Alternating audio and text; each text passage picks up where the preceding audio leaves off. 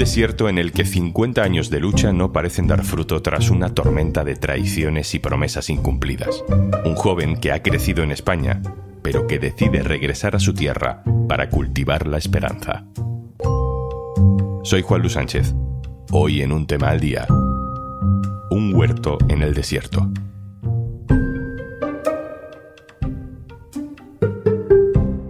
Una cosa antes de empezar. Ahora te regalamos un año de Podimo si te haces socio o socia del diario.es. Y además podrás escuchar un tema al día sin publicidad.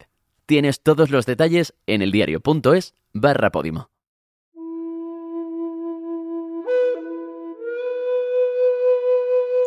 Hola, mi nombre es Salama, soy saharaui, he nacido en los campamentos saharauis eh, en el sur de Argelia.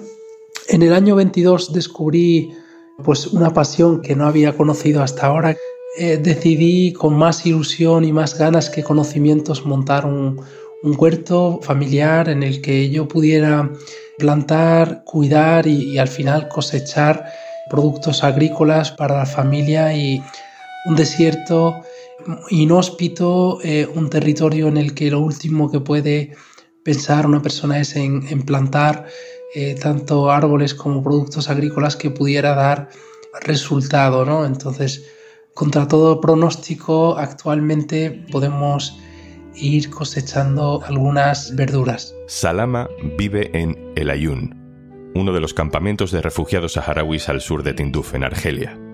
Allí le conoció y le grabó mi compañero Marcos García Santonja, en un viaje que hizo en octubre con la asociación Un Micro para el Sahara.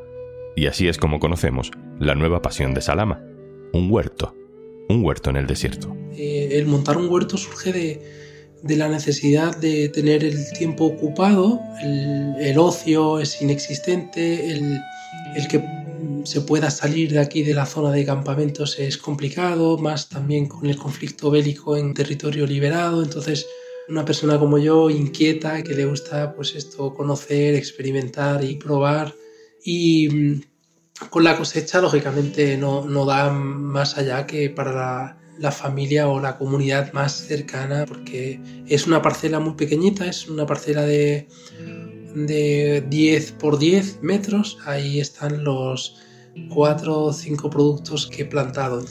Ojalá algún día se pueda extender y, y pueda participar más gente y pueda alcanzar a más población. Ojalá que sí.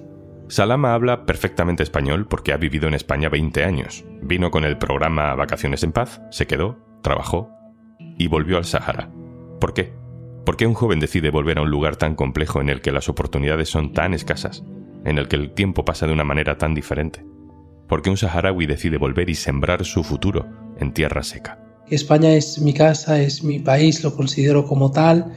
Me dio muchas oportunidades y, bueno, llevaba años queriendo pues retornar, poder también disfrutar de los años perdidos de compartir con la familia y desde el 2019 que ya di el paso a, volver sin un billete de, vuelta para España, ¿no?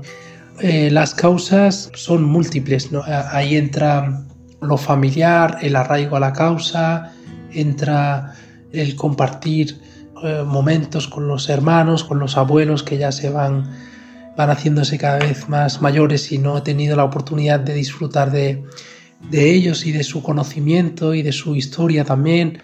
Desandar el camino para montar un huerto en el desierto al lado de casa. Tiene algo de quijotesco, es creer en lo imposible. Hay una institución, un colegio, en el que pone algo así como que en este desierto no florecen plantas, sino personas. Y, y, recuerdo cuando la vi, le hice una foto también de mostrar de que con mucho esfuerzo pueden florecer también plantas, de que pueden florecer árboles. Lógicamente, el montar aquí un huerto es luchar contra la lógica, ¿no? A partir de la motivación personal, a partir de la ilusión, a partir de la esperanza, pues se vienen acciones de, de este tipo. Antes de irse, mi compañero Marcos le pidió a Salama que se grabara que a lo largo de estos meses nos fuera contando el proceso de trabajo que vivía con su huerto. En los campamentos de refugiados saharauis todo va a otro ritmo, es un pueblo que lleva más de 50 años esperando a que algo cambie. Esa espera se puede intuir en el relato que nos hace Salama.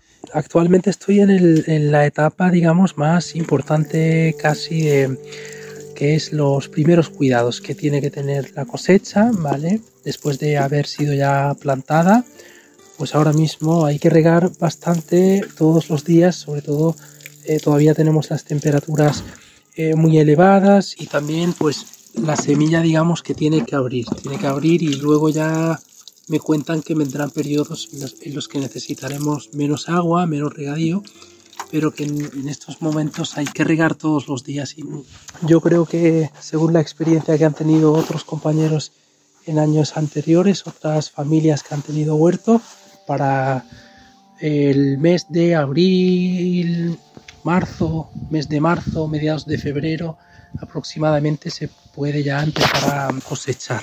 Plantar es literalmente, echar raíces. Para Marcos era su primera visita al Sáhara y ha vuelto con la misma sensación que yo tuve cuando fui. Las palabras refugiado y campamento denotan provisionalidad. Los saharauis quieren volver a su casa, ahora dominada por Marruecos. Pero esa situación se alarga ya durante 50 años. Salama, por ejemplo, no ha vivido otra cosa que el campamento de refugiados. Y plantar es una manera de echar raíces de asentarse sobre una tierra que has prometido dejar atrás. Mis padres me ayudan en el huerto, me echan una mano. Ellos también están con mucha ilusión. Justo ahora están brotando las primeras hierbas, las primeras flores de la cosecha. Y es curioso porque hablan de, de que, bueno, pues históricamente el pueblo saharaui es conocido como hijos de las nubes. Siempre el pueblo saharaui ha tenido ganado, eh, han vivido de nómada toda su vida hasta la llegada a campamentos de refugiados, pero históricamente es un pueblo que ha perseguido las lluvias con sus ganados de camellos y de cabras y, bueno, ver que ahora una tercera generación esté asentada, esté sembrando, es algo que no les llama mucho la atención, les crea ese dilema también, a dónde vamos, de dónde venimos, eh, les crea una nostalgia y un recuerdo al pasado que, que es curioso y llama mucho la atención. Hola, pues aquí sigo, aquí sigo en el huerto, aquí sigo trabajando, aquí sigo cuidándolo, aquí sigo manteniéndolo, regando. Y he tenido hace una semana eh, una plaga en la que la verdad afectó eh, sobre todo a la remolacha porque tiene la hoja más grande y, bueno, he podido, gracias a métodos ecológicos, he hecho una, mezcla con ajo, con jabón, con cebolla y, bueno, con esto he podido fumigar y parece que está controlado, pero sí que he tenido una semana bastante con tensión, porque de verdad parecía que, perdía la, cosecha y bueno, hasta el momento estoy contento, ahora mismo ya sí que el huerto es una realidad, ahora mismo el huerto está totalmente verde y además eh, hace un contraste con todo lo que le, rodea, que es arena y piedra, entonces ya están viniendo los primeros vecinos y amigos a hacerse fotos y verlo y eh, casi, casi ya con muchas ganas de que llegue el mes de febrero para que podamos empezar a recolectar los primeros productos.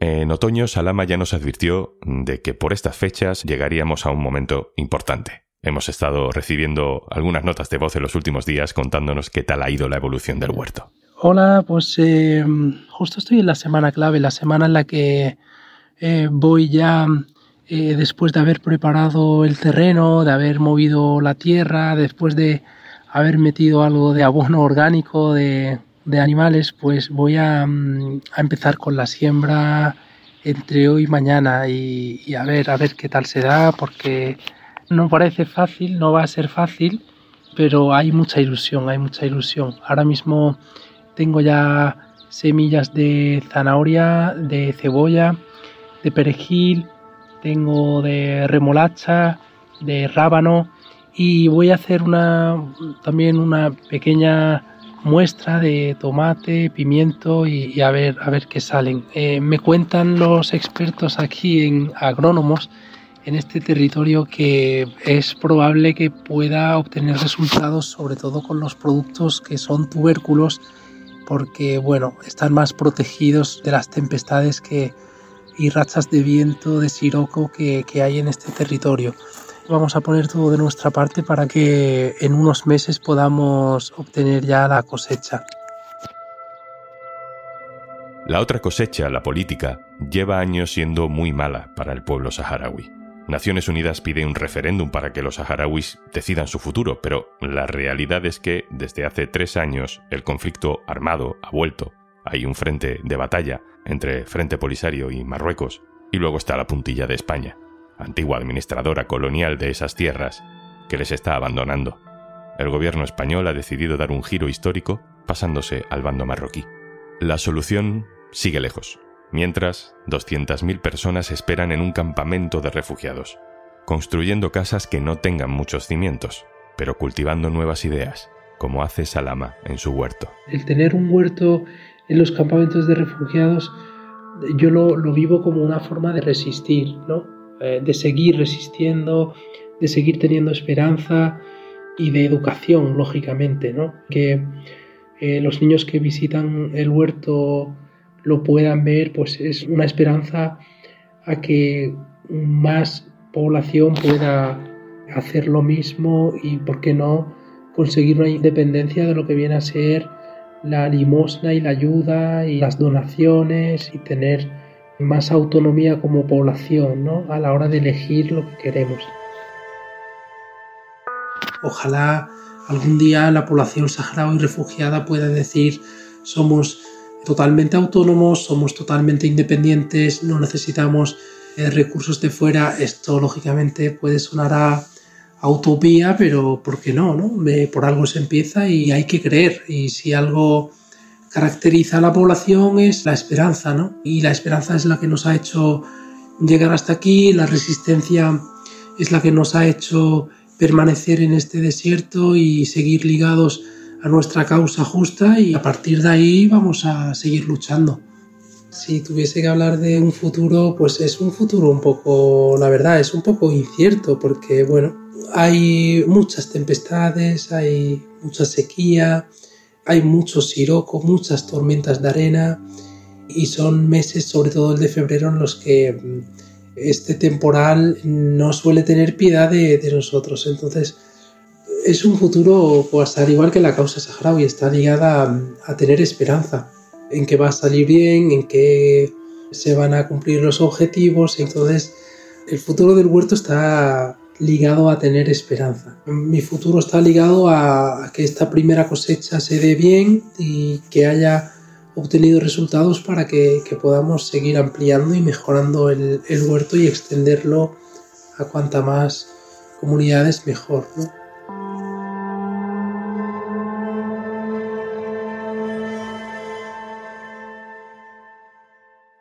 Antes de marcharnos. Hola, ¿qué tal? Soy Juanjo de Podimo y vengo a recomendarte uno de nuestros estrenos más curiosos y divertidos, con la hiperactina y linguriosa, en un nuevo podcast que se llama Tú de Ciencias y yo de Letras. Eh, John Gottman es el señor este que estuvo como 40 años de su vida investigando parejas. Creó el Laboratorio del Amor. Era un poquito pervertido, puede ser. Que era como un laboratorio en el que iban pasando parejas, tenían discusiones y las grababan. Entonces veían en plan cómo interactúan, si solucionan el conflicto, si no, o sea... ¿En qué momento pillas a una pareja teniendo... O sea, vente para acá y no, en plan, imagínate, cuáles son las debilidades de la otra persona. Entonces, eso está guapo porque consiguió crear un modelo matemático que conseguía predecir con un 91% de éxito si una pareja seguiría junta. ¿Y él creó Tinder? No, ese fue Habría sido un plot twist maravilloso. Y recuerda, ahora te regalamos un año de Podimo si te haces socio o socia del diario.es en el enlace eldiario.es barra Podimo. Y además podrás escuchar un tema al día sin publicidad. Tienes todos los detalles en eldiario.es barra Podimo.